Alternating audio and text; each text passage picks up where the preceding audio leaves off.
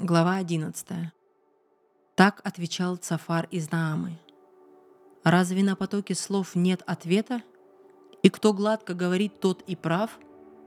Если ты болтаешь другим умолкнуть, если глумишься, осадить тебя некому. Ты решил, что рассуждаешь верно? Говоришь, что чист пред Богом. Но если бы Бог заговорил, пожелал бы тебе ответить, Он открыл бы тебе тайную мудрость, показал бы обратную сторону. Пойми, он с тобой еще мягок.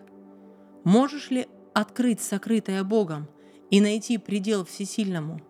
Дотянешься ли ты до небесной выси? Как познаешь то, что глубже Шеола, что длиной превосходит землю, а шириной море? Если он пройдет, заключит в темницу и суд созовет, кто его остановит? Знает он лжецов – увидит грех, так этого не оставит. Пусть голова поумнеет не раньше, чем дикий осел станет человеком. Если в сердце своем будешь честен и будешь простирать руки к Богу, если от греха избавишься и не будет в шатре твоем порока, тогда будешь смотреть без смущения, крепко стоять на ногах, не зная страха. Тогда забудешь о былом несчастье, словно о давно утекших водах.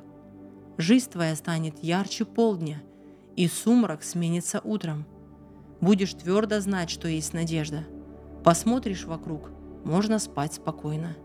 Будешь отдыхать, никто тебя не тронет, и многие станут заискивать перед тобою.